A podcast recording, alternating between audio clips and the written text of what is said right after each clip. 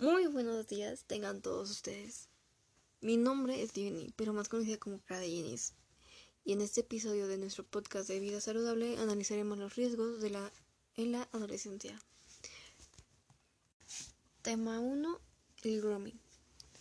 En su evolución digital, el online grooming, acoso y abuso sexual online son formas delictivas de acoso que implican a un adulto que se pone en contacto con un niño, niña o adolescente con el fin de ganarse poco a poco su confianza para luego involucrarse en una actividad sexual. Tema número 2. El bullying o ciberbullying. Puede ser de personas adultas a adolescentes, de adolescentes a personas adultas o otros grupos.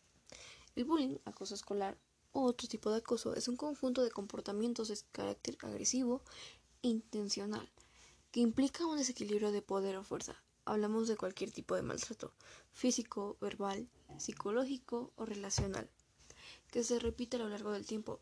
Y el ciberbullying, o en español el ciberacoso, es un tipo de acoso que se vale de medios informativos para el hostigamiento de una persona.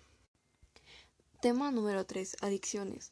Los factores de riesgo comunes del abuso de drogas o otro tipo de adicciones en los adolescentes incluyen antecedentes familiares de abuso de sustancias, una afección mental o de comportamiento como depresión, ansiedad o trastorno por déficit de atención, hiperactividad, TDAH, comportamiento impulsivo o riesgoso.